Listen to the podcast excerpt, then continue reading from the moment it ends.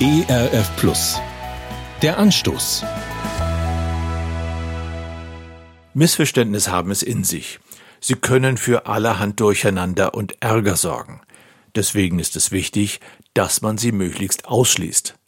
Dafür ist es wiederum gut, wenn man weiß, wie Missverständnisse entstehen. Manchmal liegt es an unklaren Äußerungen meines Gegenübers. Ich verstehe nicht, was der andere sagen will und ergänze das, was ich nicht verstanden habe, mit meinen eigenen Gedanken. Viel häufiger ist jedoch etwas anderes. Ich habe beispielsweise feste Vorstellungen von einem Sachverhalt, weiß zu 100 Prozent, wie sich die Dinge zu verhalten haben. Mit dieser Geisteshaltung bin ich unfähig zu hören, was wirklich gesagt wird. Und das bringt mich zu einem großen Missverständnis, von dem ich im Buch Jesaja in Kapitel 53 lese. Dort heißt es, für wahr, er trug unsere Krankheit und lud auf sich unsere Schmerzen.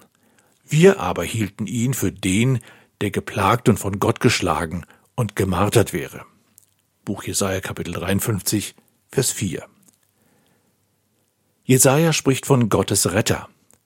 Der hat um unser Willen Krankheit und Schmerzen auf sich geladen. Und wir? Wir haben Gottes Handeln falsch verstanden, sagt Jesaja. Das, was ihnen Erlösung brachte, haben die Menschen als Gottes Strafe missverstanden.